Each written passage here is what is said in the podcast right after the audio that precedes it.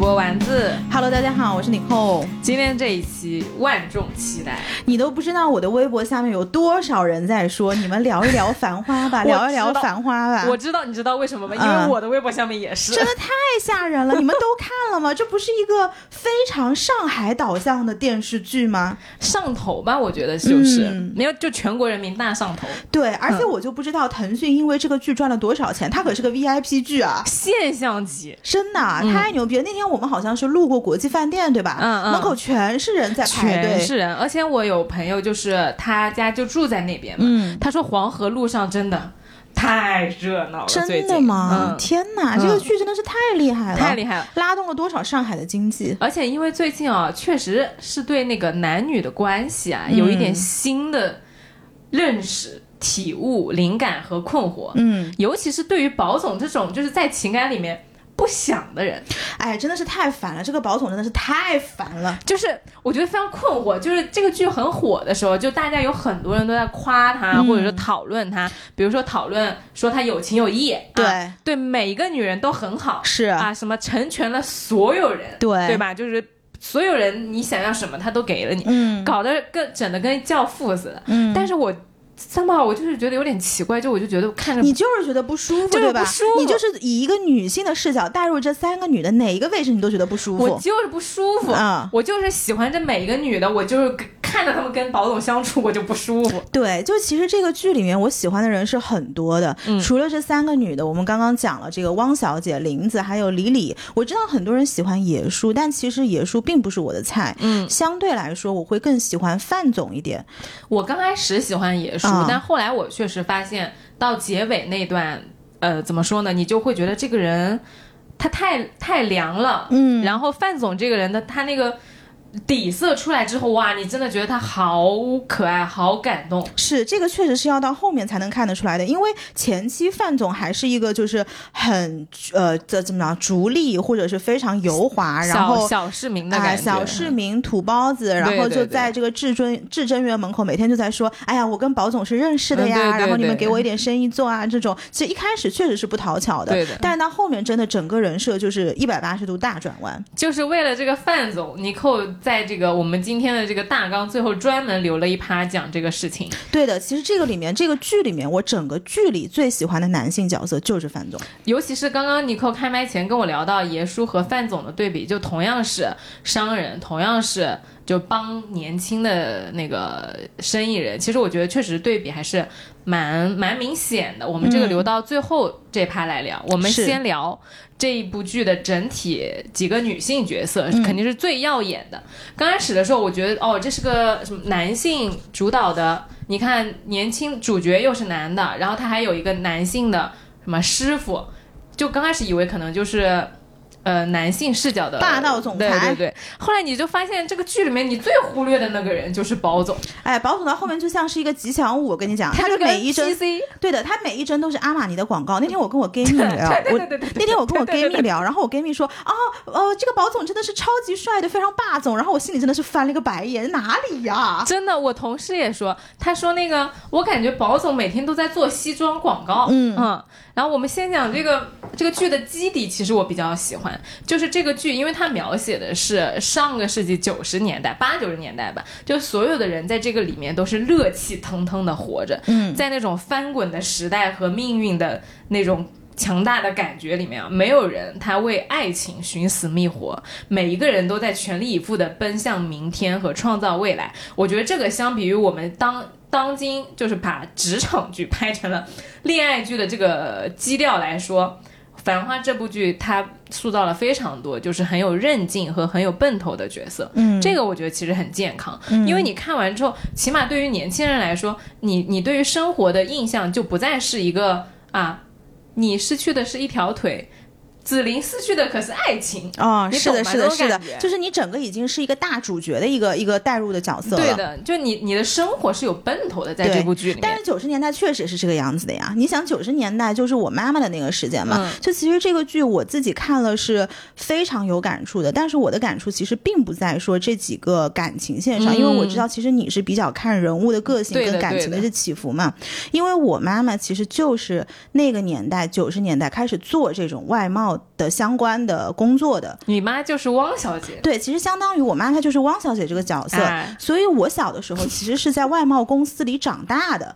就是汪小姐后来结婚之后有了谁呢？你扣。哎、就是你可以想象，就是我就是汪小姐的女儿，对的，真的是这个样子。所以就是你看里面演的这些，比如宝总啊，或者是汪小姐，呃，包括范总，在我的生活里面都是有对应到的那个人，以及他们每一个人发家的这个生意经的。所以我当时看这个剧的时候，我都完全没有说带入什么你的起伏，我的爱情或者怎么样，我只是觉得在这种百废待兴、改革开放刚刚开始的时候，然后大家都是热气腾腾在生活的时候，那种场景，就是你眼里有光、心里有希望的感觉，是我非常怀念的。尤其是你从现在倒看那个时候，相当于都是他们的发家史。对，嗯，哦，那种感觉真的是。里面啊，所有的女性角色都特别有精气神，就算你没有得到爱情，也都是坚韧的支棱起来了。就我就特别喜欢这种生龙活虎的别喜欢，特别喜欢。对，对，然后而且这个几个主角，我觉得刻画的非常的经典吧，就是很温情。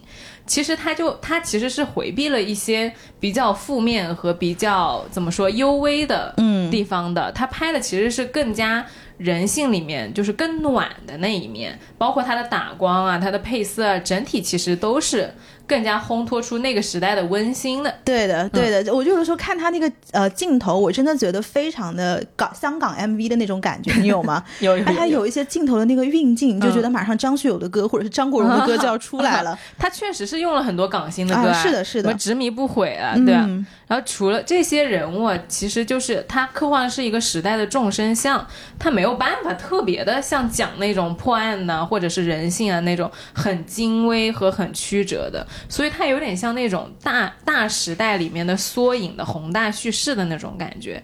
而在这个里面呢，又不得不提王家卫的一个。就是特色手法吧，有些人喜欢，有些人不喜欢。就它的叙事，我觉得有很多片段的散落，嗯，就是一些高光时刻。我觉得这个是不大利于年轻人理解真实的。嗯，他有的时候就是他只拍那个最上面的、最亮的那个东西，是，就包括范总，你说他摸爬滚打，他其实拍的都特别特别，已经是很好的那一面。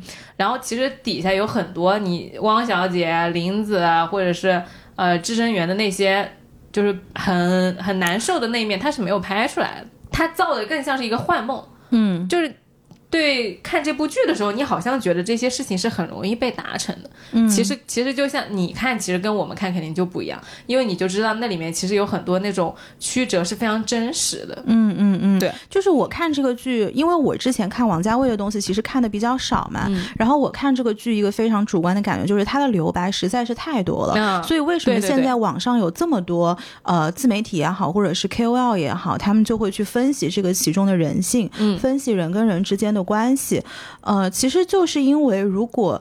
大家对于很多事情的认知没有到一定程度的话，它有太多只可意会不可言传的地方。我当时有一个印象非常深刻的一幕，就是汪小姐不是出来自己开公司了嘛，嗯然后开公司的当时不是保总送了一个凯迪拉克给她，嗯然后她就是昂着头，然后掉着眼泪就把那个车给送回去了。嗯然后送回去的时候，她有一个旁白，她说那天晚上的黄河路是非常热闹的，但是。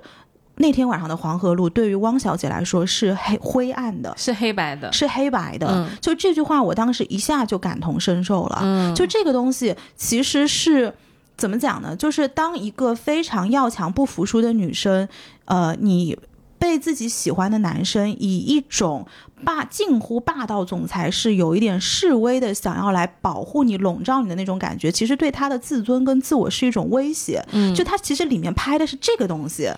但是你说他这种留白，如果你就是不去仔细想，或者是不去去考究的话，你一下可能不一定能够理解。对，就是、嗯因为他就像你说的，他留白太多了，他不是每一笔每一笔都给你描绘出来的，嗯所以有的时候每一个人他他的经验不一样，他的理解不一样，他就会理解出很多不一样的东西。所以他有自己的东西在里面，哎他把那个白每个人填进去的空是不一样的。，对的，嗯，他就像是。每一个人都唤起了每一个人自己的共情，因为你的高光时刻可以是一样的，是可以是每一个男生送给他女生更贵重的礼物的时候，可能那女生她都能带入她自己那个瞬间，但具体是什么心情，只有你自己知道。是的，是的，是的。对但是呢，我们今天不不去讨论，就是说，呃，宝总到底喜欢谁？因为这个问题啊，刚刚开麦的时候，我觉得尼寇讲的很好的一点就是，特别不值得，就是。就是特别不喜欢，就是特别不喜欢。就宝总这个男的真的是很烦的。就是你看到后面，你会觉得 三个女的这么优秀，网上这么多人在讨论说宝总到底喜欢谁？什么喜欢谁啊？你们三个搞什么雌竞啊？这男的就应该直接踢了。你们转一转身，每一帧都是新的，真的就。就难就搞得跟后宫一样，就你你选哪一个，真的是对呀，就不要不要讨论这种事情，因为我自己是不太喜欢我我虽然说很喜欢汪小姐，但是我完全磕不上她跟汪小姐的 CP，嗯，磕不上，磕不上，嗯嗯，你唯一如果你要我硬选一个，我磕谁？其实我是磕她跟李李的，嗯，因为李李能够拿住他，哎，就是他们俩有点像成年人的交锋，有点势均力敌。因为之前我还觉得说，其实如果如果你硬要说宝总在他们身上喜欢谁，我觉得宝总是分别在他们身上保护了自己想保护的一个部分。嗯，因为我会觉得男性就是有的时候雄性能量的爱，它其实一部分是来自于自己的保护欲，但是雌性能量的爱呢，很大一部分是来自于自己的依赖感。那这三个女的，她身上都有宝总想要保护自己的一部分。比如说汪小姐，她是未经世事的，敢做敢出风头，然后还不知道社会的险恶，就非常单纯，像一个小孩子。就对于这种人来说，他可能需要一次情感上的不破不立，才他才能够真正的长大。那林子呢，就是落魄时期的自己，他成就的是，他也想保护，就是。呃，希望自己不再饱经风霜，就是保护了他内在的一份对这种稳定跟安心的渴求。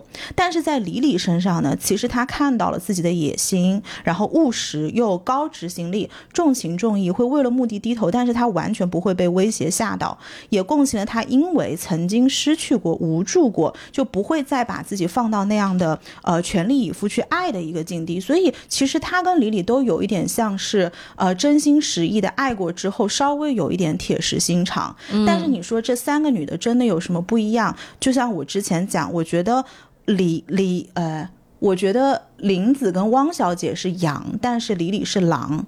而你你这个理论给大家详细介绍一下，因为我觉得尼克这个理论真的蛮好的，尤其适用于感情和职场上面。我你说那个李李是狼，然后。呃，林子和汪小姐是羊，这个我可以 get。然后其实还是要加进那个爷叔跟范总。对，因为我觉得爷叔也是狼，但是范总其实是羊。嗯，因为你想，虽然。好像大家都很喜欢野叔，大家觉得呃野叔他就是宝总的军师。但是呢，大家其实如果看完整个剧，你就会发现另外一个也有很多生意经的人其实是范总。那范总他讲的都是很实操性的生意经，比如说野叔他的生意经，他经常跟讲跟宝总讲的很多东西，其实是对人性的拿捏。对，就我觉得这种对人性的拿捏，它是一种内功，而这种内功的前提是。如果保总对这对爷叔这个人有用，嗯这就是为什么他到最后他觉得他控制不了保总的时候，他就转身了。因为其实他的本质不是从保总的视角去出发的，他其实是最逐利的那个人。他其实就是觉得保总像年轻的时候的自己，嗯，然后完了之后呢，因为他已经老了，对，所以他需要去通过一个年轻的人来，就是怎么说，发挥自己的这些。厉害的长处，然后这他的生命相当于在宝总身上得到了延续。是的，但是他发现宝总一旦。没有办法再继续操控的时候，他就会转身，因为这个就是底色现实的人，他当军师就是这种狼性的人当军师他会做的事情。但是你看，同样是范总，他的生意经，他都是那种非常实操的摸爬滚打出来的，他有点像是小人物的武功，嗯，就是我从最江湖、最底色，然后一点一点、一拳一拳打上来的。什么样的东西没有见过？什么样的人情冷暖我不知道？谁是善，谁是恶？谁是情，谁是义？你说他会不知道？那这。种用武功打上来的人，他表面上看上去是逐利的，其实他内心底色是非常热腾腾的。嗯，但是如果我们这样去定义，因为这是我自己认为啊，就是所谓的狼性跟羊。那如果我们这样去讲的话，其实你会发现林子跟呃汪小姐曾经都当就在宝总身上他们是羊，嗯，因为非常明显，汪小姐她是。为了钱，就如果是钱跟情里面我们要选一个的话，其实汪小姐是选了情的，是的因为她虽然这么想要像她师傅一样，她这么想要当上那个科长，但她当时也说了，她说我可以为了你去卖茶叶蛋的，我跟你讲，这种就年轻女孩涉世未深才能讲出这种话。。她说我不要当这个科长的，没有关系的，我就为你卖茶叶蛋的。她她她，但凡再大个十岁，她就讲不出这种话，对吧？嗯然后你看林子她干了什么？天天帮她去呃善后，然后把这些钱都存存好。嗯表面上看上去是像什么帮保总买保险，实际上他心里非常清楚，以他的资质，他如果想但凡想要留保总在身边，这个钱是他的唯一的筹码。林子，我觉得是最傻的，在感情里面。对他其实是演戏演演这个角色的戏演的最深的。他把自己给骗进去了，对的，，他先把自己洗脑了，然后洗完脑之后再。就是演了这出戏，演了好多年。关键是他还洗不了别人。对呀，所以你看到后面他的伙伴们开始把这些赤裸裸的真相丢在他面前的时候，他为什么一下怒了？就是怒到我都没有办法再出来了。一个是他觉得面子上挂不住，因为你们说对了，嗯第二个就是他自己要重新想一想。我到底要怎么弄？因为我无处可逃了，我没有办法再骗我自己了。是的，这戏演不下去了。这戏演不下去了，所以其实我觉得这两个角色，哪怕他到后面他是有一定的转变，但是他的底色他就是阳，嗯因为他在钱跟情里面，他其实相当来说是选了情，但是就我们并不是说要当狼或者不要当羊这种话，嗯。我们只是就是，我觉得这个分类它会体现出在人性里面的一个攻击性和当你在面临一些选择的时候你的倾向。你的排序，对对的，其其实我个人是更喜欢就是羊的，嗯，就是因为我会觉得这种人，包括像范总，你能感觉到他这个人身上的那种人味，嗯。嗯，就他他是个人，嗯，就是爷叔这个人就有点恐怖，是的，他就是有一种就是你真的你如果哪一天，因为人你都是有高低的。永远保持着他有的东西，对的他想要的东西，你人都是有高低的，你嗯。你低的时候，他马上就是那个太恐怖了，我觉得。嗯嗯然后你看，同样的李李，他在情跟钱里面，我觉得至少在现在演的他跟宝总的这段关系里面，我觉得他可能会选钱，因为我最后三集是没有看的，所以我不知道他最后怎么样了。但是至少一直演到二十七集，李李给我的印象，他是一匹狼。我觉得李李比爷叔好的地方是，他曾经有过情吗？他他比较讲义气，嗯。就是我觉得这个东西不管你说是狼还是羊，因为它只是个粗的分类嘛，对，就是当你在呃低谷的时候，你你曾经的伙伴愿不愿意伸出援手？嗯。就是李李还是表现出过温情的，在他、嗯。呃在那个谁魏总去找他办那个八十八 桌酒席的时候，啊、啊他还是给了他就是 credit，就是说、嗯。这个东西是魏总全款。至臻园帮他办八十八桌酒，当然了，肯定也是有看中他们未来那种那个投资的东西在里面。嗯但我觉得相对来说，爷叔那个变脸变得太快。但是我就觉得什么是一个好的商人？就好的商人，他可以逐利，因为商人逐利是他天然的一个属性。对，但是你一定要讲义气，你要讲诚信，公是公，私是私，这是非常重要的一件事情。是嗯好，这个范总这一趴我们留到最后再来讲。我们嗯第一个先讲林子啊，就是我们会刚刚真的是忍不住要先要先开聊，这个这个一聊真的就停不下来。我们会尽量就是不要抠太多的细节和剧透，一个是呃照顾到一些没有看完的听友，然后第二个就是其实我们自己细节可能也记得不是很牢，嗯那想讲一下大方向，因为在林子和汪小姐身上，我其实看到了非常多女性面对情感特别真实又特别经典的困境。第一个就是讲林子哦，我觉得她让我如果用两个词来概括林子，我看到我用女性视角来看她的话，我觉得她就是情感里面的供养者，嗯，然后是时代的眼泪。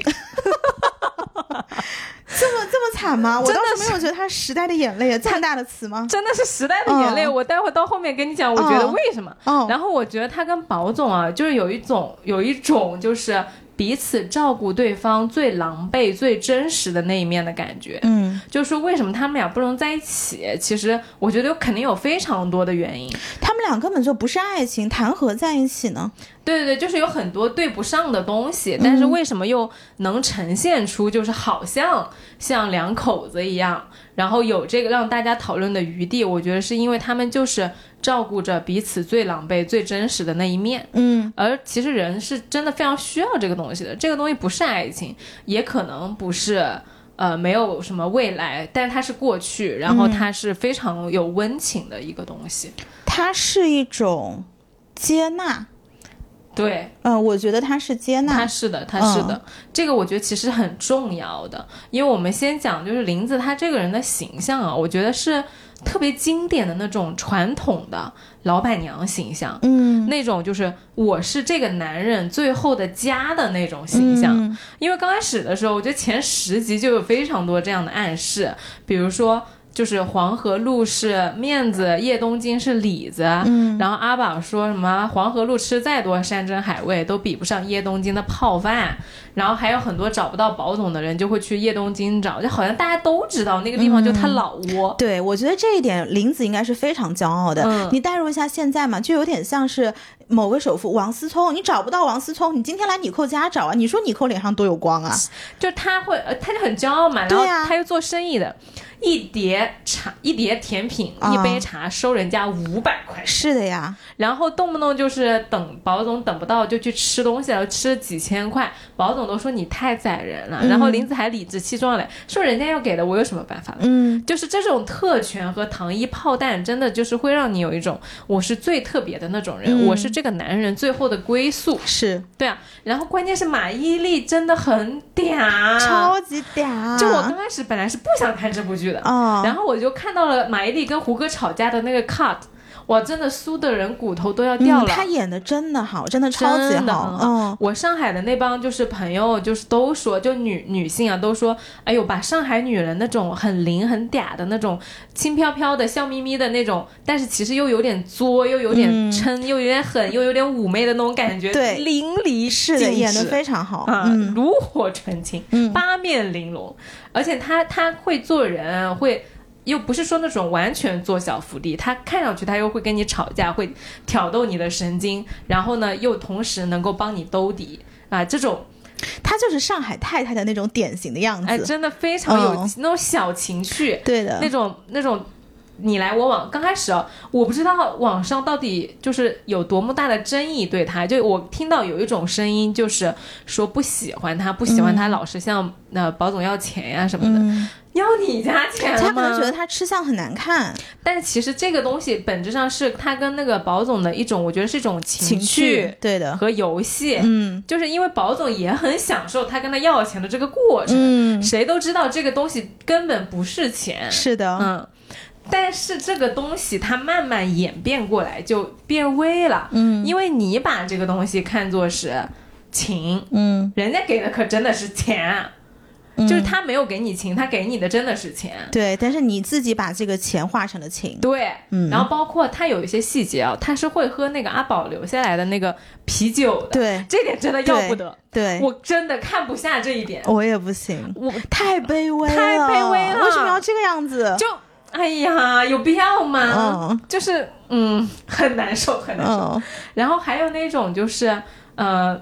听到那种别人在议论那个保总的感情，他那摁那个计算器的手啊，他会一下子停下来了。嗯然后听到不是啊，然后他又接着接着问，嗯，这个这个我真觉得就是他太卑微了，他面子上就是很嚣张的，要打电话过去说啊，你有没有在别人那里下过这样的保单，跟他吵架，那个我都觉得很好的。但是其实里子里面还是挺卑微的，嗯就是他那个情的投入。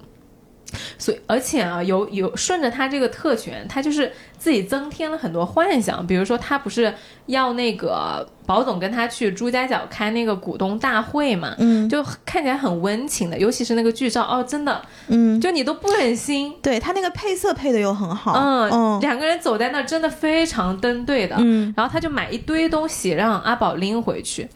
其实保总那次是不想下车的，他就非要让保总下车给他拎东西。然后那个长镜头我非常喜欢，嗯就是他一路走过来，一路的邻居都在望他们两个人，他就一直很招摇的跟所有人打招呼。然后有一个邻居其实是垮着脸看他的，意思就是说你把保总看牢一点哦，这样的男的。嗯然后他就啊，就是说，哎呀，我让他不要去的呀，他非要去，其实根本就不是这样，是的，是的，他就要跟邻居表演这种。非常有一点虚荣啊，对对，他就其实都是骗自己，是的，用虚荣心来骗自己，然后又是什么？另外又碰到了一个邻居，又打招呼，又说什么？哎呀，我就是差把他供起来了呀，然后要么就说，哎，你看他拿东西都拿不稳的，就是。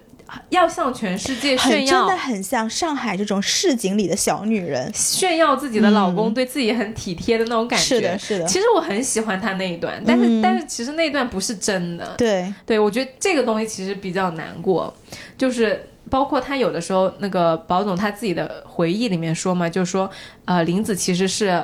会经常用“叶东京有我没他”这种话来试探宝总，就最后一次是走掉了。但其实之前他说过很多次，我觉得他就是其实真的有的时候会想要宝总变成阿宝，因为他讲过，他说我就是你变成阿宝的退路嘛。嗯，我觉得他有的时候真的。不想要这个男人，就是真的特别的成功，就想让他回归家庭的。因为他知道成功就不属于他了。是的，嗯，曾经他们一起落在东京落魄的时候，那个阿宝才是他们彼此留住的那个真实的样子。然后后面宝总成长成了，呃，阿宝成长成了宝总，也跟他没什么关系，渐行渐远了。你觉得林子这样亏吗？我倒是没有觉得他亏，嗯呃，因为感情里面其实你讲谁亏谁赢是一件非常难讲清楚的事情，嗯，因为我相信。呃，林子在做他这个角色的时候，也是很开心的。嗯，他所有的这些虚荣心的满足，或者是他哪怕是演的这个角色，他也彻底演入戏了呀。他把自己每天骗的，我相信在睡梦中也是要要笑出来的呀。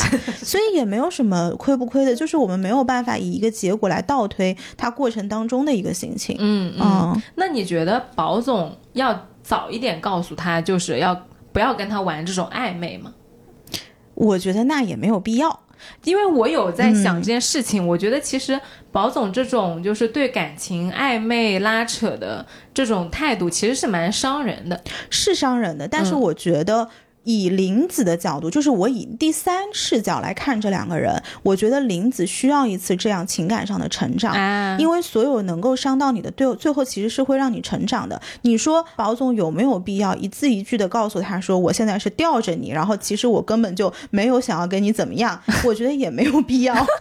就是他如果说出来，当然是义气，我对你负责任，对我们之间的关系负责任，对吧？嗯。但是不说其实是道理，嗯，就是你不能永远期待别。别人把这个事情的真相告诉你，你要懂得识别真相。所以这个其实是林子他自己在当时的位置没有做好他的功课，所以你不能把这个事情的责任推到保总身上，就是你不能指望别人来对你负责。对的，我是这么觉得的。就是如果下一次我相信林子在这个位置的时候，他就知道了，那保总的这种感情他不是爱，那其实这个就是他对于这段感情的获得。所以又回到你一开始问题，有没有亏？我觉得他没有。嗯嗯，而且就是他。其实你说他知不知道？他其实是知道的。嗯，他从宝总第一次来他家帮他修屋顶，他就知道这个感情是没有结果的啊。那段我有点忘记了是什么？他自己说的。他说：“其实我见你第一面，我就知道我们是不可能的。”啊，嗯，为什么呢？因为他好像就是在屋顶上是试探过宝总，就是你有没有女朋友哦。然后宝总意思就是说有，但是变成一条金鱼游走了。哦，明白，明白，明白。OK。然后其实他他是知道的，但是他还是。趟进了这条河，相当于他就是想好了要走的，因为你想他也老大不小了，也有三十五到四十了。你既然这样一个成熟的成年人决定去趟这趟感情，那自负盈亏，别人真的是拦不住。是的，是的，所以我觉得没有什么的，这个就是一件非常现实的事情。对，然后我们再讲宝总对林子啊，我觉得他真的是有贪恋的。嗯，就是你说呃。提前划清界限，讲清暧昧是义气，不讲是道理。我我说，宝总对林子的这个温情的贪恋，就真的是中年男人谁不想有个家？对呀，对呀，他其实宝总是把各司其职这件事情用到极致的，极致就是这三个人是什么角色？一个女朋友，一个老婆，一个情人，没错，对吧？但是其实这个就是刚开始大家就是够，就是说繁花不好的一点，就是你好像又把它拍成了一个。呃，男性爽文就是三个经典配置嘛。嗯。但是真的，我觉得这点很真实，就是你再讲义气、再讲情义的人，其实你都是贪恋那种温暖的。对，尤其是那种老老小小都围在你身边，由你以你为中心，多晚回来你都有泡饭的那种温情。尤其是这种每天在黄河路上明暗较量的生意人，他更加想要这种一碗泡饭等着他的一盏灯。没错，嗯，所以大家都说宝总是一个重情义的人，的确。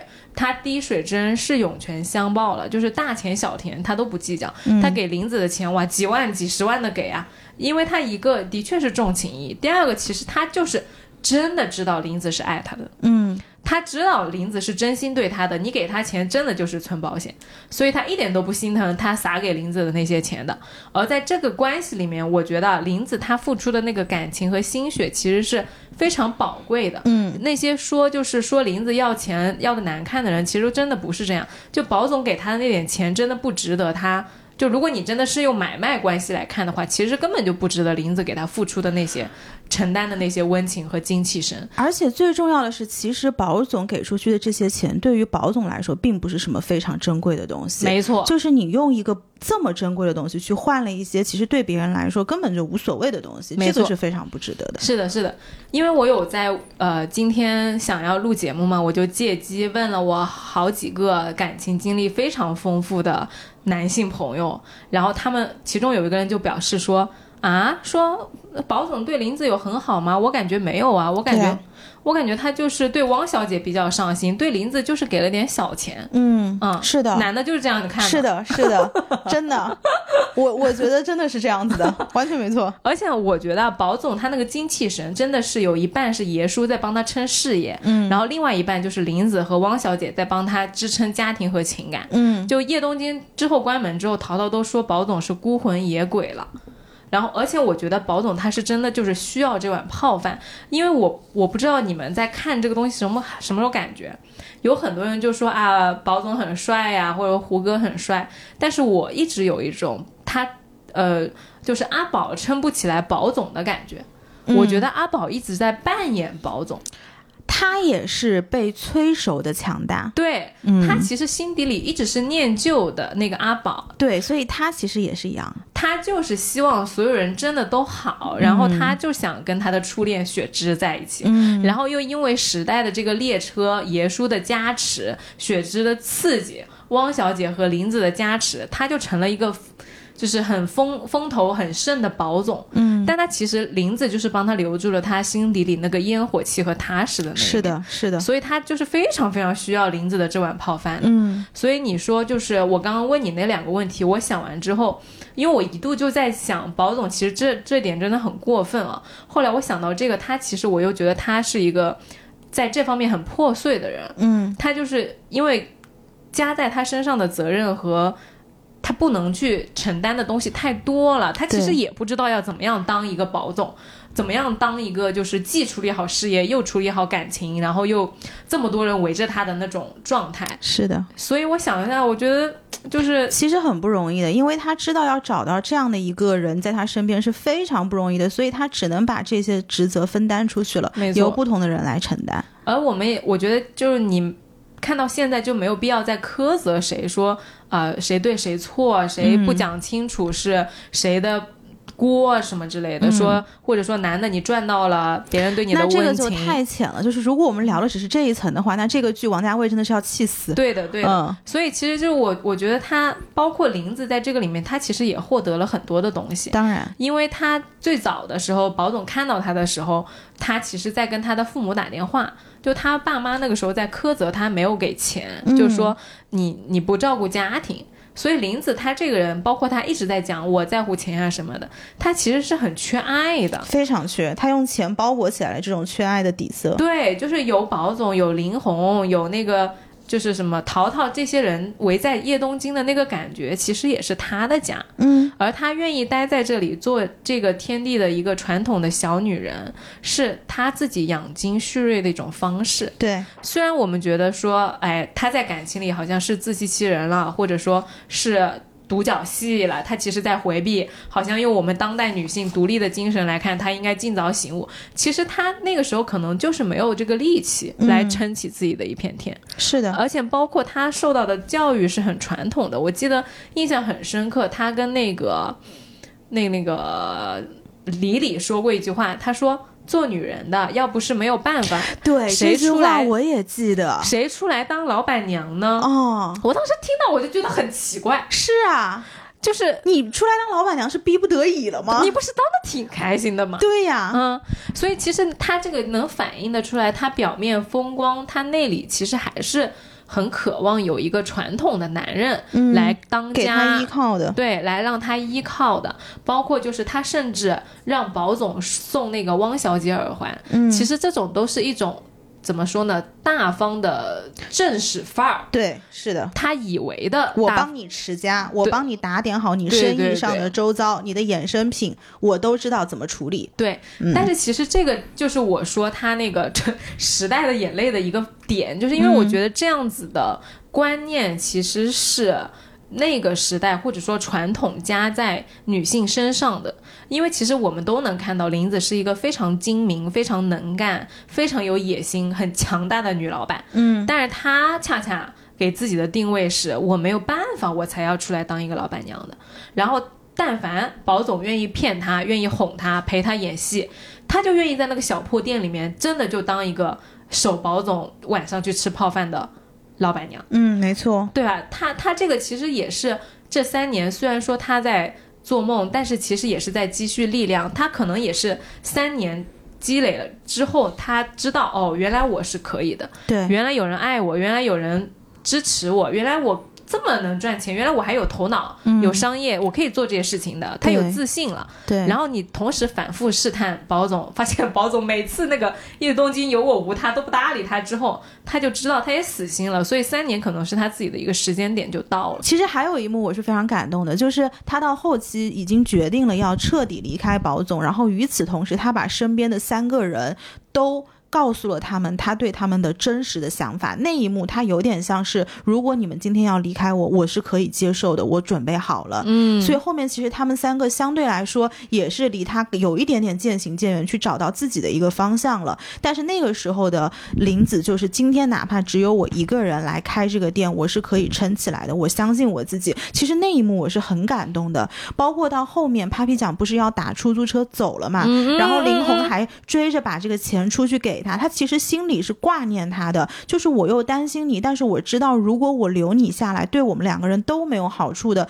那种权衡。那一刻，那个林子是非常闪着光的那一刻。嗯，那一刻我真的看哭了，就是他跟林红告别那一刻。其实我不是很喜欢那个林红这个角色的，啊，一个是你刚刚你说的那个林子，他在重振叶东京的时候，他其实就跟所有人都说，他说以前我们是靠保总的，现在我们要靠的是实力。嗯，然后他非常认真的对待每一件事情之后，其实这个精神，他这种自信和底气，嗯就是让林红也受震动了。嗯所以林红才说我要去北京打拼的，因为他看到了林子自己重新就是振作起来的那个光芒，他就说、嗯哦，原来我们不应该在这里混日子，我们不应该在保总的那个羽翼庇下护之下，哎对的，得过且过。嗯然后那个时候他走的时候，哇，马伊琍那个演技真的，我现在想想我都要流下眼泪。嗯，就是他，他就是本来都是因为钱吵架，都是那些特别计较小钱的人。他知道林红要去走之后，马上就很着急啊，就是要冲回去包了两果钱，嗯就是要拿着一边。就是真的是追着说你你有钱没有？就是平时怎么吵都行，但是最关键的时候也没有什么过多的言语，就是我知道你就是缺钱，对，我就是这要给是你最需要的东西，我现在就把你最需要的东西给你。对，就是别的话都不用说了，就是给的钱。是的，是的，真的是。其实这个里面，我最感动的点是一开始大家可能都觉得啊，那这个繁花嘛，大家都是，呃，范总不是有一句经典的名言吗？他就说大家都明白黄河路上谈感情，那就是傻瓜，玩到最后尸骨无存。可是你到后面，你就会发现，在这样一个黄河路上，每个人都重情重义。是的，其实我觉得是这部剧到后面是大家闪着光，每个人都非常感动的一个地方。哎，你知道王，因为我为什么吗？王家卫其实是在拍武侠，嗯，他就是叫胡歌说：“你不要给我演成商战，你要给我演成武侠。哦、o k 他就是要胡歌去演当时演那个《仙剑》的李逍遥的那个感觉。哦嗯，哦，那那非常合理了。对他其实哦那个底子就是个武侠的底子，所以你你嗯你把武侠带进去，你发现每个人都是重情重啊、是的，是的，哦，我理解了。嗯，嗯，嗯所以我看了一个现代武侠，我终于看过武侠了。对的，对的。而且我今天啊，为了为了去确保我的这个女性视角不是偏颇就是苛责，然后我去采访一些就是我的男性朋友，就是说保总这样做到底有没有问题？因为大家都在夸，就是说非常的重情义啊。但是我就想知道男性到底是怎么看保总这么贪恋你林子的这个温情的。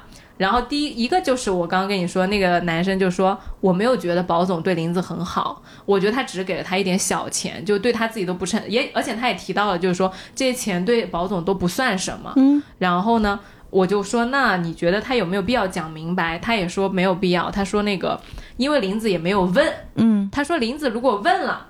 保总如果骗了你，那那是是保总的问题，对的，但是如果你没问，对你就是自己想带着希望活，而且他也很享受这个其中的游戏。对他没问，就说明他不想那么快面对。嗯，所以他意思就是说，如有再加上保总那个性格，因为他有点像保总那种人，就是希望所有人都好，不要去伤害任何一个人。他说，如果你跟林子讲了，你可能朋友都没得做。嗯，你要是不讲，还能好一阵子。然后这是他的观点啊，这个我倒也不是特别认同，但是 but that's okay。对，就是、就是我我就发现，就是每一个人或者说男生女生，你在这个里面都是有非常强烈的那个个人、个人性格是的出来的。然后第二个第二位男性友人就厉害了，他说这样端水是不行的，嗯他说端水是很危险，他说他二十五之后就不敢这样端水了。啊因为对所有人都不好，伤筋动骨。啊，因为他不是从道德的层面，他是从风险的层面来跟我讲这件事情的。他说，对林子来说，尤其是他觉得保总是非常自私的，嗯就是作为男人应该更加的清晰和明确。如果说保总只是投资的股东，那他就应该明确自己的界限，不要给人希望，嗯应该让人自由。然后呢，他说我可以体会宝总为什么这样，因为宝总本质上是善良的，是温柔的，是想对谁都好，但是情感是排他的。嗯情感它天然在精力、时间、物质、注意力上都是不可能兼顾的。当你深陷很多人的时候，你对 A 的温柔和陪伴，就是对 B、C、D 的冷落和伤害；对啊，对 B 的真心，就是对 A、C、D 的尖刀。他说：“你真的把自己当皇帝了吗？三宫六院那得多大的后勤保障团队呀、嗯，他说：“所以不可能一碗水端平的。这个讲的有点道理。他说单核 CPU 一颗心一个人，就不要想多线任务同时进行，根本不可能。然后说不，保总的问题就是不够界限分明，他喜欢就应该喜欢，不喜欢就应该是只做朋友，要提早说清楚，不要让别人知道就是对自己有意思，然后又产生一些幻想。然后我就问他，我说那其实这样讲的人，就是你要么就是极度的成熟，经历过事情的才会这样做到。或者说对自己的有很大的自信，然后你知道他跟我说啥？他说那不是的，不是因为重点不是成熟，是因为这些端水的人他还没有吃过炸雷的亏。这是怎么？女朋友们联合起来把他干了一顿吗？他说不要问我为什么会讲出这句话。哦哦他说那个你说要是没有说你说活这么大没有伤害过人是不可能的，但是呢，你说主观上你没有去故意伤人，并不等于人家没有受到伤害。嗯并不等于人家没有痛苦很多年，所以他觉得从风险的角度对自己好的话，就是如果你不想被炸，嗯如果你不想被搞，你就不要去做这种危险的事情。嗯然后你如果真的心疼别人，你就也不应该去伤害别人。嗯，嗯，这个我给他总结三个字，叫怕麻烦。这个确实是，就如果你从风险评估的角度，确实是一个系统性风险，是的，就是三个字，怕麻烦。保命要紧。对的，嗯，然后做给林子做一个总结呢，我觉得就是就是时代的眼泪，就是可以真的可以抛弃了，因为有很多那种传统女性的观念真的是就是时代的枷锁。嗯，因为我觉得啊，林子一定要意识到，就是你是这段感情里面的供养者和 provider，就是你幻想男人给你一个家，给你撑起半边天，其实是你给男人一个家，嗯，你给他一碗泡饭，就你不要再想当老板娘了，你要当的是老板，然后。你你在想，就是你你是一个很匮乏、很缺爱的人，什么样的人可以接住你，就是给你这样的好的感情啊？其实是不是的？其实你要想的可能是，这么多男的都是有一个破碎的灵魂啊，而你要去选择滋养哪一个破碎的灵魂？哦，我觉得是这样子的。OK，嗯嗯然后，然后，而且我很喜欢他最后跟那个两个女性的，就是握手言和。一个是去李李那儿就吃了五百块钱的饭，然后李李呢又回报以三个五百块钱的套餐，嗯，然后他又多付了一千块钱，就是说付咨询费，然后很很大气的跟李李说说你比我大气，嗯。所以你的生意做得大。这个其实对于他一个曾经那么骄傲，就是甚至对李李有点敌意的人，我觉得是很很不很不容易的。嗯，然后他把自己彻底放下了，就是什么过去自己的 bug 全都不要了。对的，对的，然后再包括给那个汪小姐去送了那个招财猫跟大哥大，然后帮她发名片揽生意。其实女人和女人相互欣赏，真的太好看了。嗯，回回归母系社会吧，要不然怎么着咱们真真的就是说啊，真的太棒了。是嗯，然后我们讲到了就是人见人爱的汪小姐。嗯汪小姐，我对她只有一句话的总结，就叫做叫我汪总。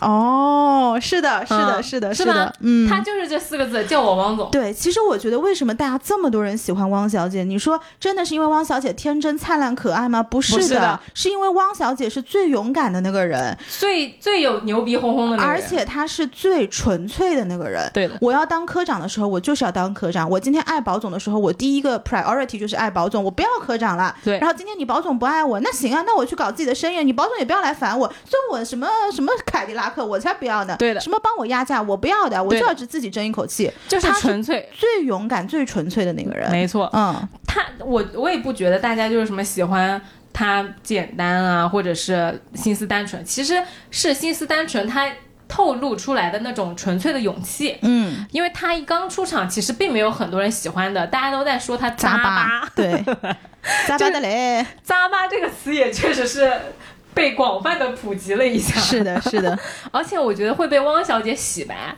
就我不知道原来这个词在上海到底是什么，就是是贬义嘛，咋咋呼呼，就是它是个贬义词，是个贬义。但是现在就是大家提到这个词的时候，都带有了一种宠爱的表情，啊就哎呀好渣吧，就是你更加能去理解和宽容这样的人了，嗯嗯。然后他一出场呢，就是黄河路最鲜艳的玫瑰，最被呵护的明珠，大家都知道，就是说宝总心尖尖上的人。包括前期长辈，像爷叔和他师傅都是很喜欢汪小姐的。然后我看他跟他师傅的相相处，我觉得汪小姐有一种清澈而乖巧的愚蠢。啊，是的，是的，是的，就是那种吃饭吃一半，然后东西都在嘴里，然后他也不吃了，就瞪那个大眼睛，然后扶扶他的眼睛，看看那个对爷叔，真的很可爱的对。清澈的愚蠢。啊，清澈的愚蠢，真的吗？这个词非常的精准。嗯，然后他也会因为他的风风火火那种鲜亮的感觉就被嫉妒，因为他确实是没有经历过社会的打磨，你是体察不到一些当你获利了的时候，旁边的人因为你的获利被你就是的闪耀所刺伤的那个感觉的。嗯，像梅平这种普通人，他感感觉到被伤害，我觉得是非常合理的。然后早期在感情上，汪小姐也很单纯，她很好哄，嗯，她像学生时代的女朋友一样，你随便送她点礼物，她都会捧在手心上的。这宝总那个耳环哦，两百块钱买的，嗯，讲两万块钱她都拿出来，是的，我就觉得好离谱。啊，还上次买那个隐形眼镜，所有的礼物都他自己掏钱就是买下来，然后嘴上就说什么啊不喜欢款式很老土啊，其实心里里面喜欢的不行。这个东西放在今天叫做廉洁从业，真的？哎是，但是他还有一种方法，就是直接把这个东西交上去。哦，就是你说我不要了，对。交上去了，对。哦，OK OK，他每次他都不交的，他啊，都自己买。那保总送我的呀，那不行的，不要不要交，不要交。对呀，嗯。你说坑了，嗯嗯，然后两万多块钱嘞，然后怪不得是保总要去跟那个林子吵架了呀。是的，然后汪小姐她对待爱情的态度，就真的是像你刚刚说一样，就真的舍命奔赴，嗯，心思又单纯，一心为了保总跑前跑后，又容易紧张，就喜欢在乎他的每一件小事情。而且朱姬那场戏真的我觉得蛮真实的，嗯，就是年轻的女生就是为会这样为了爱而头脑发热，不顾一切，而且甚至我觉得我们就是想要一种。这个机会，嗯，来证明我们爱的纯粹和勇敢，嗯，就是，哎，就是这个这个感觉来了，我是一定要往前冲的，就是那种感觉。对呀，对。然后那宝总看到这个，肯定又是要感动的了，又是一个过命的交情。嗯，他反正谁都是过命的交情，跟林子也是过命的交情，跟汪小姐也是过命的交情。然后宝总对于汪小姐的态度，我觉得他那个。肯定是偏爱的，偏爱是偏爱的。然后我我也不喜欢，就是小红书上面他们说是爱情，嗯，这个我们放到后面讨论。我觉得他对汪小姐的保护欲是有点不太正常的，就有点失态了。嗯，前期的就是那种说啊，大年初四可以一起打麻将、吃早饭、吃晚饭，呃，汪小姐那种自由进出保总的全部的场所和。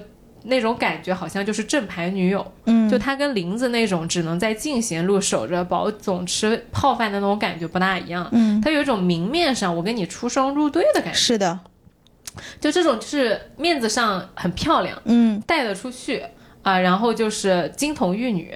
然后呢，宝总也在汪小姐这里，他就发挥了一个男人最经典的特质，就是保护欲。保护欲，这个保护欲真的是可以把男人吃的死死的，真的太夸张了！人家说一句都不行，说一句就跟人开干。嗯，你前期说他咋都行，你不能说汪小姐，你说汪小姐直接上拳头。嗯啊，然后那个荆轲，荆轲都看不下去。对，汪小姐的师傅都看不下去。是的，啊，说你这个不要把他保护的太好，他该吃的苦头还是要吃的。啊，是的。其实我觉得这个才是真正对这个人负责的态度。是师傅嘛？毕竟是不哦，我很喜欢荆轲和那个汪小姐，拎得清的，非常拎得清。你看后面，即便我们讲公是公，私是私，因为那个梅嫔的事情，好像是把汪小姐开掉了，但是梅嫔要当科长，荆轲也是绝对不愿意的，因为你这个人人品不过关，我并不欣赏你，看不上，嗯，看不上你这种这种卑劣手段。对的。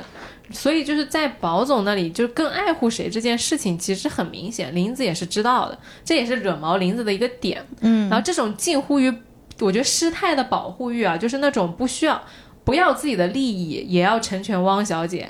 我这个沃尔玛的单子我可以不要了，只要汪小姐好，我都双手奉送的那种感觉，我觉得是一种代偿。嗯，就他代偿的就是他初恋那会子，因为没有钱离开他，然后他没有办法证明他自己，怎么办呢？汪小姐又是最纯真、最热烈，就很像你学生时代的那种初恋女友，所以他拼了命的要去保护汪小姐，要去成全汪小姐，他要证明他自己是值得被依附、值得被停留的人。嗯，对，所以他其实是在保护。年轻时候的自己，对，所以其实这个也是为什么我当时发了一条微博嘛，我就说。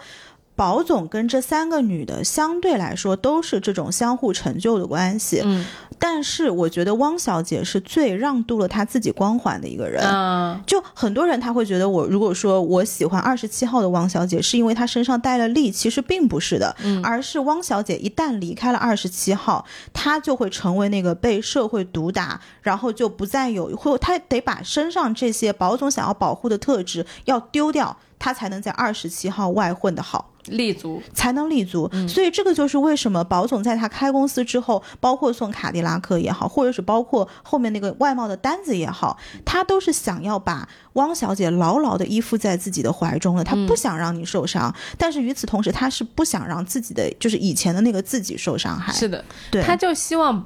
汪小姐一直做她的掌上明珠，是的，所以这个是为什么到最后汪小姐说，我就是为了争一口气，我才把这个你的这个 offer 不要了。然后当时保总接了一句叫做“你帮我替哦，请你替我恭喜汪小姐”。这句话的意思就是你长大了，就是这个我如果是为你考虑，我要恭喜你，但是与此同时，我也知道你要离开我了，因为他当时说这句话的时候，表情是非常失落的。哦，我其实当时没有听懂那句话。嗯，啊，你这么说很有道理。对啊，嗯，因为因为我其实就是不喜欢他把汪小姐当成傻白甜的那种态度。其实他们这个交手就有点像是第一次汪小姐等他的时候，相对来说他是选了胡歌，他是选了阿呃宝总的。但是宝总没出现。但是第二次，他其实是选了自己的。啊，哪怕你给了我这个 offer，你要当保护我的那个人，我今天不再需要你了，因为我相信我自己，我长大了。嗯所以这个就是为什么我虽然没有看最后几集啊，但是我看你们好像有一个截图，就是说他更怀念以前的自己，因为他知道出来的他自己身上丢掉的是什么东西，这个东西其实只是宝总喜欢，汪小姐自己也喜欢。嗯因为我会在想，我看到那个宝总对汪小姐这个态度里面，我会有一个迷思，就是很多人都会觉得宝总对汪小姐是爱情，或者说是很偏爱、很保护、用尽全力的那种感觉，但我一直都觉得不大舒服。嗯，然后直到今天我们俩在讨论的时候，我觉得是有一个点，就是呃，传统的男性可能是不太懂得怎么样去真正的 empower 一个女性的。嗯，就是为女性赋能。对，就是。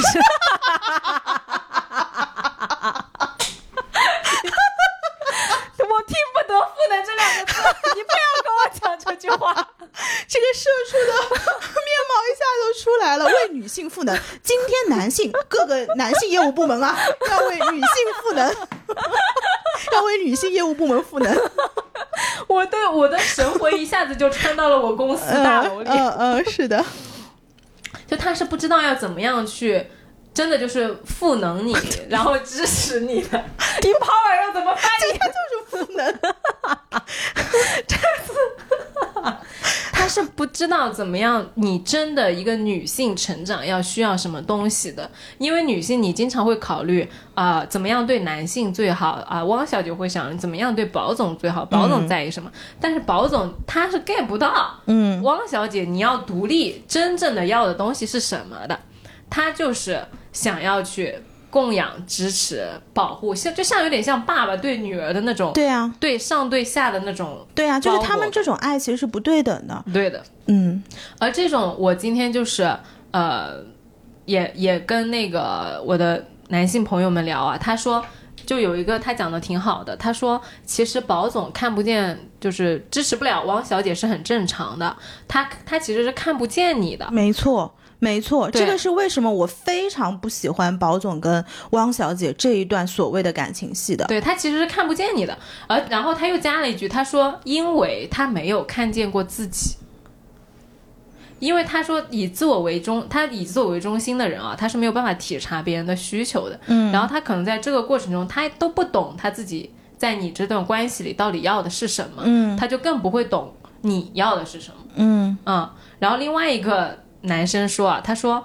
其实，在三十岁之前，他都是不懂感情的。嗯，他说，男性的那个前额叶要 三十岁才能发育完全。哦，对，这个点是不是很新？非常新，就是联系到了我们前两集讲那个催产素跟皮质醇醇的那一期节目。对对，他说，男性的前额叶要到三十才发育完全。嗯所以就是他是到了三十岁之后，他才发现，就是女性的情感支持对他非常重要的。嗯他三十之前，他说：“我说那你三十之前是没享受还是没有 get 到？”他说他是享受了，但他没有意识到他在享受。嗯，有道理。嗯，然后呢，还有一个男生就更更搞笑了，就更真实了。他说。我没有觉得宝总很自私哎，我感觉他一碗水端平了。迷之自信，还端平了的。他说：“他说我感觉他一碗水端的挺平的。”嗯，而且还有业务合作，你看 又有感情又有利益。对，然后我就跟他说啊，我说我也不是说宝总要批判宝总这么自私，我就是说他没有看起来别人讲的那么完美。嗯然后他就承认，他说是的，他说像宝总这种事情他也干了不少。然后他就说。这个毕竟是一个男性舒适区，就是被照顾和被迁就是没有被仰慕，对对对。被，需要。他他是一个安安全区和习惯了，他就是。对，其实我一直觉得，首先是你那个男性朋友说他没有看到汪小姐，嗯。第二个，我觉得汪小姐根本就不需要宝总，而嗯。宝总是更需要汪小姐的那个人。是的，汪小姐是真的喜欢他，对，对但是宝总需要在他身上找的东西太多太多了，嗯嗯，嗯像一个初恋的代餐。像一个初恋的代餐。对，与此同时还有利，嗯，对吧？对。因为其实你说这两个人相互成就，就我当时微博上也说嘛，就是早期的这个外贸生意，它的做的方式是外商其实是要向这个二十七号下单的，它不能直接下到港商或者是工厂那边，它是没有这个链路的。是的，是的，然后是由汪小姐的这个角色去把这个配额分配出去的，所以就是在九十年代，你会看到很多那种工厂的厂长，然后站在那个地方等那个配额，这个都是非常真实的当时生意上的一些场景。嗯，你就想，那汪小姐对于宝总来说是什么人？是财神爷。呃呃，对，但是怪不得爷叔那么那个他，对呀、所以你看，最后哪怕汪小姐离开了，她去巴结梅萍，她也要巴结，她巴结的其实是二十七号。是的，是的，是的所以你看他们两个之间的相互成就，汪小姐成就的宝总是非常显性的。嗯，这个就是为什么我说汪小姐是把自己的光环让渡出去的。嗯而在这个里面，汪小姐成的是二十七号的福利。嗯，她不知道自己有这么大的能量，而她是真正喜欢保总的那个人。但是保总的这种霸道总裁式的，近乎是有一点耀武扬威的感觉在保护她。如果我是汪小姐，因为汪小姐也很很要强的一个女孩子，所以我非常理解要强的女孩子在那种落魄的情况下，如果你喜欢的那个强者还跑过来要保护你的时候，这个是非常伤人的。是的就是你那个男性朋友讲的，你没有看到我，你你不关，就是你完全。你不 care 我，是的是的你完全就不 care 我，然后你也不支持我，你也并不懂我，嗯，所以为什么那天晚上的黄河路对于汪小姐来说是那么灰暗的一天？嗯，就是其实这个我觉得是她心中跟宝总告别的一个开端，是。嗯然后我那个刚刚说端水端挺好的那个男生朋友啊，他就说，他说那确实承认这个东西是是我们的舒适区。他说，我说那这个东西是不对的。他说你们。今天晚上录节目的时候，好好骂一下。嗯然后我说，我感觉你们这种男生都需要一个异性朋友来骂醒你们。嗯他说，他说你今天已经骂醒了一个你给你的那个感情积累了福报。嗯我说，那我今天晚上可积大福报了。嗯，是的，是的，然后讲讲到你刚刚讲到汪小姐这个要强和独立啊，我其实特别喜欢，嗯呃，她那天晚上去抱保总，然后马上就跑的那一下，嗯，因为你说对不起，好像，对他明你明显能看到，就保总在那一刻是很留恋的，而且他那个手是从汪小姐的腰上慢慢的上来，他是带情欲的，嗯，但是汪小姐马上就走了，而保总那个手就留在空中，他是留恋的，但是汪小姐先走了，嗯，你说如果最后汪小姐没走，他们会怎么样？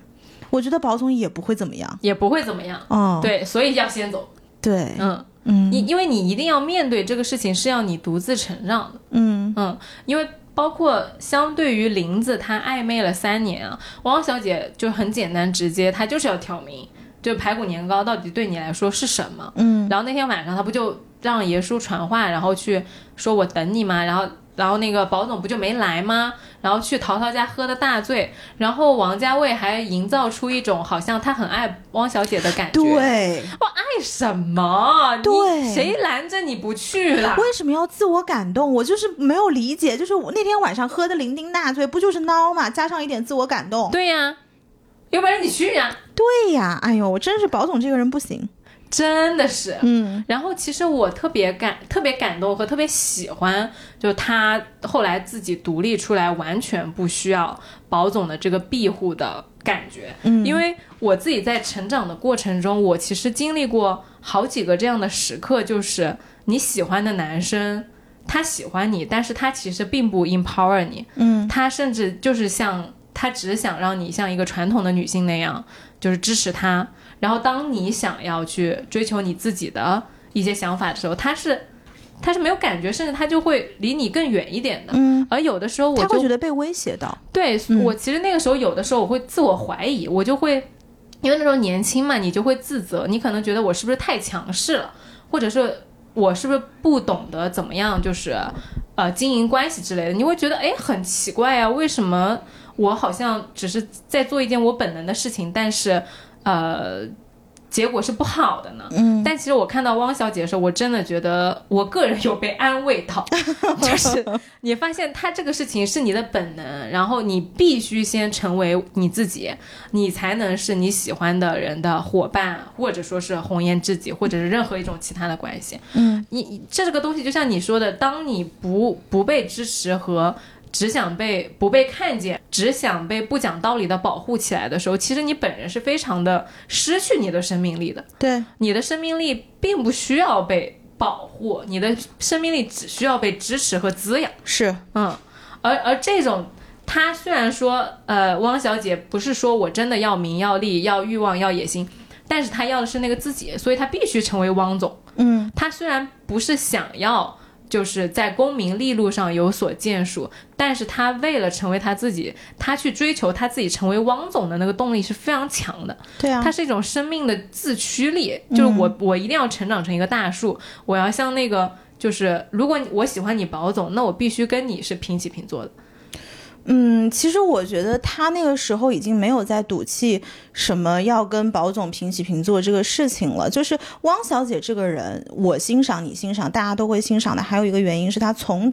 头到尾都是非常听从于自己，并且没有悲伤的底色的那个人。嗯嗯，所以他可能在先，他每一段是有非常明确的诉求的。我喜欢保总就是喜欢保总，我要当科长就是当科长。然后现在这段他就是要跟保总告别了，他也没有别的退路了，除了自己出来当这个老板之外。所以他这个时候就是他唯一想要的事情，那他就往那个终点走了。至于你说旁边是什么风景，我今天要你科长看得起我，我要你梅平佩服我，还是要你保总跟你平起平坐？我觉得都不是他的想要的东西，就这个东西不是最重要的，无所谓。因为我记得金花跟他说过一句话，他说：“你这个单子不仅要做给保总看，你已经出去了，你要做给二十七号看，你要做给全上海滩的人看。”嗯，然后他就说：“这个东西对我来说是一样的。”对呀，嗯，其实说白了就是这些位置都不是他目标最前面的那个位置。我就是要成为汪总。对呀，他这些人也许他都是有某一种程度的重要性，但是他们都同时排在这个最重要的目标的后面。我要成为我自己，对，因为他这个主体性是很强，非常强，非常强。对，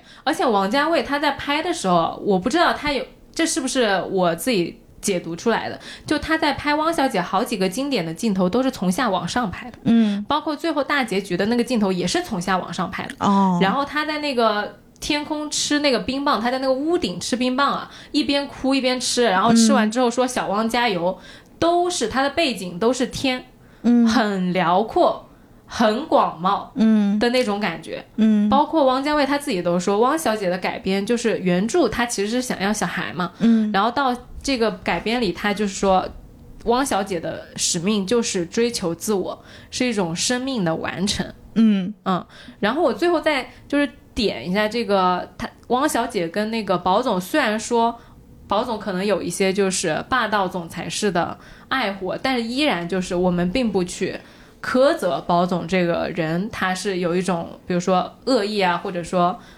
不好的成分在里面。对，我觉得是这样，就是世界上所有的感情都是一个萝卜一个坑。今天有我们这样的女性不喜欢被人家保护，也有那种非常享受被人家保护的女性，她就是想要当一个小女孩，她就是今天我连开个门，我连拎个东西我都需要男生的那种，我觉得完全没有问题。嗯，就是你自己做你自己最想做的事情，这个才是唯一的那个标准。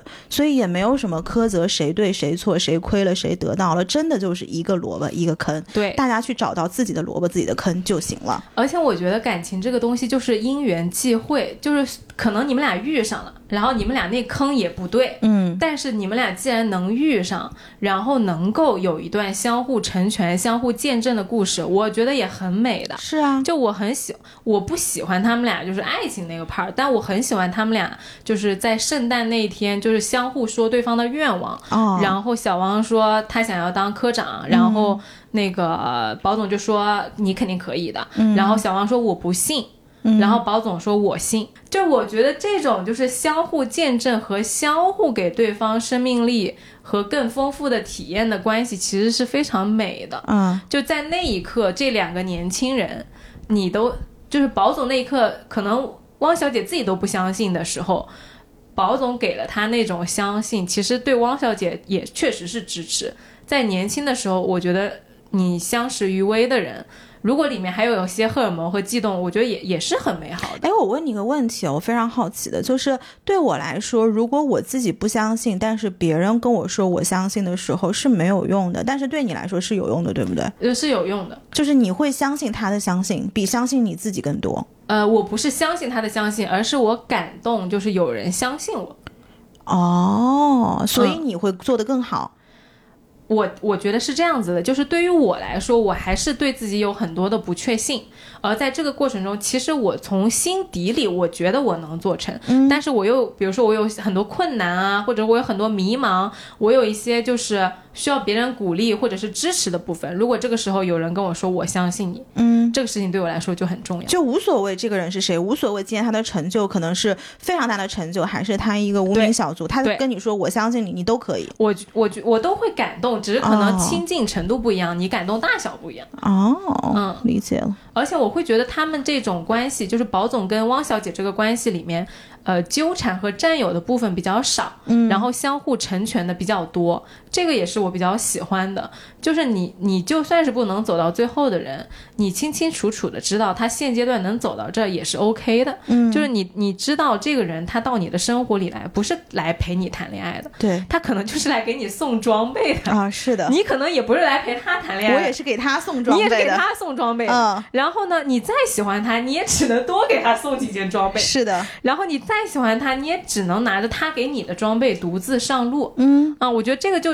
就真的挺美的。这是一件非常好的事情。我觉得，如果大家身边总是能找到这种给你送装备，并且他能够接住，他愿意，并且他 appreciate 你的装备的这种人是很少的。因为有的时候，比如说我们出去找我们需要装备的人是很多的，嗯，但是人都是相互的。如果你身上没有对方想要的东西，其实这个这个关系是很难维持不大。对等的。它是这个齿轮是卡不上去的。嗯，对的，所以就是我觉得不能苛责任何一个人太多吧。就是他如果能给你送到装备，他可能啊看不见你，或者他不 empower 你，那你就找 empower 你的人就好了。对，那说明其实你还，他对你来说就是一个亿的生意，你还没有到能够接住一个亿的生意的时候，所以你身上没有他要的东西。就你就走就行了。对的，我觉得就不需要去怨怼和抱怨什么的，嗯就更多的我觉得是对缘分的感恩，就是的，没错。就大家相互送了装备，相互成全，蛮好的。嗯，嗯对啊，而且每一段感情真的不管结果怎么样，它都是都是一件成全。是的，是的。嗯然后这两个女性讲完了之后，就我们来聊一聊那个范总。哦，范总这个人真的是。讲在这些感情之后，我都觉得有一点太现实。但是范总这个人呢，他确实是我全剧最喜欢的一个男人。就我不知道你看范总是什么感觉啊？就是范总在整个过程当中，我其实能够看到很多我的长辈跟我长辈的朋友，嗯，就是那种生意人的趋利避害，然后也跪得下来，就懂人性。但是他因为懂，他不会轻易触碰，嗯他对这个东西他是有敬畏心的。嗯但是与此同时呢，如果你要逼着我去拿捏人性，我也绝对不后退，嗯我也拿得住。嗯就其实我看范总是看得很过瘾的，而且我发现我其实喜欢哪种生意人，就是真的是那种摸爬滚打上来很吃得苦的那种。嗯反而爷叔这种我是不太 get 得到的。因为就是在我可能在我看到的很多东西里面，做生意的人他不是都是像这样在上面是手挥两下，然后钱就来的这个样子，嗯嗯嗯他是一些很真切的打拼。哎，那我问你啊，嗯就范总这个人，我们喜欢，肯定大家都喜欢，嗯但是他是你男性审美上的喜欢吗？我觉得他非常的迷人，他是我男性审美，是带荷尔蒙的那种男性审美上的男人。哦是啊。我觉得他很 man，而且非常迷人。哦，那你先展开说一下，就是你范范总给你的整体的感觉。就你看范总刚出来的时候啊，你就会觉得他是一个小人物，一个土包子。他从浙江那个地方跑来上海找保总办事情，你现在讲，我跟你讲，你现在讲什么？我现在脑子里都是你扣对，觉得这样的人很 man。我跟你讲，这个里面如果你让我选人谈恋爱，我要么就选范总，要么就选魏总，我选魏总，因为他们够纯粹，是的，并且他们的底色够热，鲜亮够热烈鲜亮的。对，我觉得这两个人其实是对我来说是非常 charming 的魏魏总，我插一句，魏总真的太可爱了。啊。而且其实汪小姐是被魏总感动过的。你刚刚不是问我那个关于相信你这个 part 吗？其实当时汪小姐在车间的时候，魏总去看她，魏总就跟所有人说说你们给我看好了，这个汪小姐在二原来在二十七号的时候。给我扔扔我的火腿，嗯，现在呢扔我的鸡腿。你说这样子一个人，他可能去为了一点小利去贪便宜吗？对他说不可能的。对，他说我我不管谁不相信他，我都相信你，汪小姐。在那一刻，汪小姐是被魏总打动的。嗯，魏总这个人，他放到现在是可以打动很多女孩子的。他那种相信就是非常让人感动，坚定。但是与此同时，其实魏总也是一个没有吃过苦的公子哥，哎哎就他也是个什么都不知道的人，就脱离了他的家庭，他也是个大宝贝，我们不得不说。大宝贝，他绝对是个大宝贝，我跟你说。但是你看范总，他刚出来的时候，他在那个地方，他就说他从浙江上来找这个保总办事儿，然后每天就在饭店门口等啊等啊等，在等他。他从来不做包厢，只吃简餐。说他和这个沪上最红的保总有业务联系，一开始就没有人相信他们，就觉得你这土包子，那保总多有牌面的一个人，你能跟他有关系吗？不可能。直到那个时候，汪小姐出现了，然后大家帮，就是相当于是帮他背书了嘛。那范总给人的这个第一印象还是不好的，他前几集就是卑躬屈膝啊，就是那种千般讨好各种上海人，对汪小姐又是低声下气的，永远就是弯着腰，然后被这个金美玲的老板娘瞧不上眼，狠狠的嘲弄。那至臻园开业的时候，李李看中他跟宝总的关系，因为李李那个时候来也算是刚刚呃，就是刚出道嘛，就他也得摸清楚这些关系，而且刚出道的人有一个特色，他知道选新人，哎，知道旧人其实是不会为他所用的，你撬不动。你撬不动，所以你一定要看到那种有潜力并且他有需求的新人，有口子，他才能为你所用。然后李李就相当于看上了他的这个东西，就特别邀他为座上宾。那范总他在这个黄河路上什么时候有过这样的待遇啊？他他这，我觉得范总最搞笑的就是。一夜之间，马上那个嘴脸都变了，马上变了。然后他当时就又又表现的非常的轻浮虚荣嘛。其实到这个地方，大家看范总这个人印象都是很不好的，就觉得他就是一个呃，就是墙头草，墙头草，然后哪儿有利就往哪儿倒，对吧？嗯。然后直到有一场戏，我当时觉得这个范总就特别聪明，他那个商人的精明一下就立住了。嗯。就是那个时候，保总通过汪小姐发来这个红鹿酒家的邀请函，嗯。然后呢，范总同时又被这个至臻员邀请去做诱饵了嘛？那这个时候呢，呃，他们有一场戏，就是隔着这一条街，然后相当于是保总在这个红鹿酒家，然后范总在这个至臻园里面就吃饭啊，或者怎么样，然后迟迟就不过去。那他们俩就隔着这条街在对峙。然后那个时候，范总也很聪明的，他就把魏总邀来了。魏总相当于是可以代替保总这个位置来满足他这个角色的生意人。嗯，所以当时保总其实是知道范总是在拿这个这个魏总来跟他竞争的。嗯，但他很聪明的是，他也不得罪汪小姐，因为今天是你汪小姐一开始给了我机会进入这个局，那我就告诉你说，我是因为欠了人家的人情，我过不去，谁都不得罪。但是宝总聪明啊，他知道他是在暗自较劲，他在谈筹码呀。那其实你看，当他真正在遇到这种事情的时候，你说他傻吗？你说他真的是我依附于宝总做生意吗？完全不是的，他就是一个非常市侩油滑的形象。但与此同时，他又是一个非常精明务实的一个商人。你看他到后来那个吃苦耐劳的模样啊，我不知道你有没有印象，就是他有一张海报，我记得非常清楚，手上拿了一个那个油墩子。油墩子就是上海的一种，油墩子是什么？就是一种非常传统的上海小吃，是那种油炸的。然后很多人糍粑吗？它也不是，它有点。很多人看到那幅图，他都觉得像饼。你你上盒马搜，现在是可以买到的。我觉得盒马现在可能油墩子也要卖断货了，但是它是一种传统的上海小吃。OK，你就看到他做外贸生意的时候，他就是每天就拿的那个油墩子在这个地方东奔西跑，然后哪怕后面他的这个羊毛衫开始卖起来的时候，他也跑去跟别人说，他说：“哎呀，他说你要帮我多推荐啊。”他从来不会觉得说：“哦，我今天已经是好像小有成就了，我不需要你了。”就是我永远是以一种低姿态。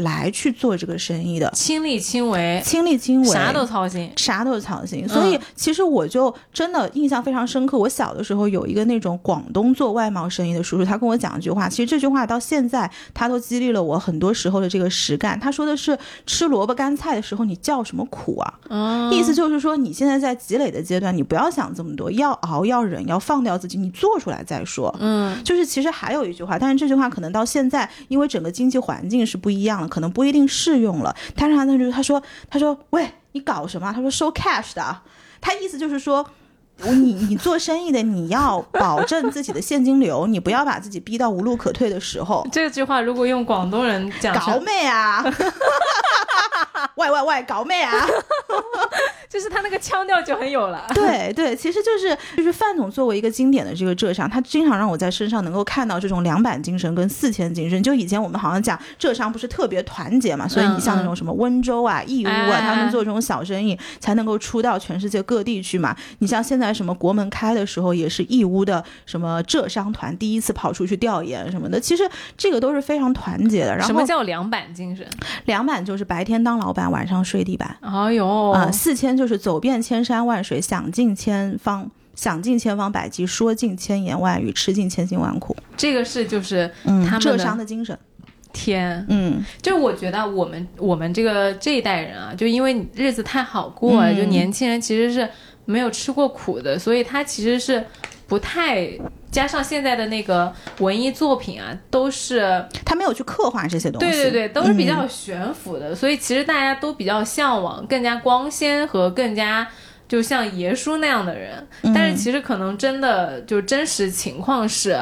你的成功是一家一家店和一个一个点这样跑出来你就是一点一点累积起来的。其实那个时候大家觉得好像外贸刚刚开始做遍地是黄金，其实完全不是。做外贸是硬仗，就是你的这个价格你能不能打赢人家，多一分少一分，你都会差很多很多的。对，而且你想每次那种工厂要开厂的时候，还得看你做的是什么品类。有一些品类的工厂的工人是非常非常辛苦的，就是这种辛苦是有的时候会威胁到他们生命的。辛苦，但是你作为在赶生意的这个人，你就是没有办法妥协的。所以它其实有很多非常血泪的东西在里面，只是这些东西可能它没有展开。所以其实你到片子最后，为什么我很喜欢范总？就我觉得范总他是一个比宝总好太多的商人。就一开始我们也有讲嘛，愚公他对得起厂子，对得起员工，对得起国家。那个时候国营厂的这个服装做成了上海名牌，那他觉得他后续没有办法去很好的去运营的这个厂子，那他就引咎辞职啊，因为这么多人要等着我吃饭，就我的能力已经没有办法继续帮大家演。延续支撑这样的环境了，那我只能走啊。那于此他非常重感情，守承诺，就是他记得宝总以前说过，你能帮汪小姐的时候你就帮一把。其实你看他一直帮到了最后，他当时讲了四个字：我全力以赴。对，然后我后来就写了一条关于范总和汪小姐的微博，我真的我觉得他当得起全力以赴这四个字。嗯，就最后真的好磕他们两个人啊，超级磕。他们俩的告别也是我泪奔的一次，就是那个汪小姐她。从他两首歌嘛，一首执迷不悔，一首再回首。安妮，还有个安妮哦，安妮是那个前面的，是宝是范总的，对对对对。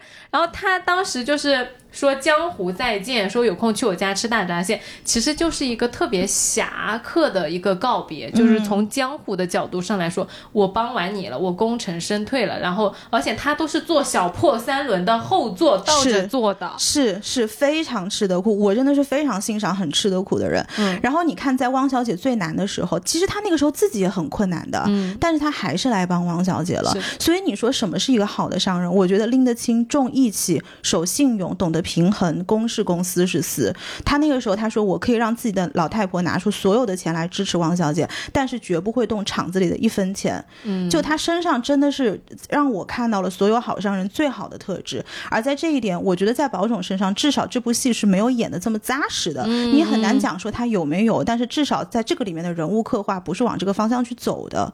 他把这个部分放到了范总身上。对，那相对于爷叔对宝总传教的这种生意经，范总这。个老法师，他就是没有漂亮话，他只有实干经验。你看小汪意气消沉的时候，范总就说：“你坐在这里也是白白等死，你不如突出江浙，重回去深圳。那到那个地方你再拼一拼啊，这才是生意人应该有的勇气。”而且他讲话又有那个口音，对，他说：“我范总怎么怎么样，你滑到哪里就是哪里，农要去的呀，你捞到什么就是什么。”是他这个演的真的是非常好的，真的。所以就是在范总这个人身上，我觉得看到了。太多时代的光芒，一方面他需要去伪装，去新的地方接触新的人，他得在这个时候他要试探吧，他要犹豫吧，直到他抛出信任。但是在这个之前该当孙子的时候当孙子，时机到了就果断出手。但是另外一个方面，他其实是个侠客来的，嗯，必要时拔刀相助，只是因为这个风雨兼程的路上遇到了太多同路人，他知道什么是好，什么是坏，什么是值得他对待，什么是值得他放弃的。嗯嗯，或者是什么是放弃了他还会再重新获得的，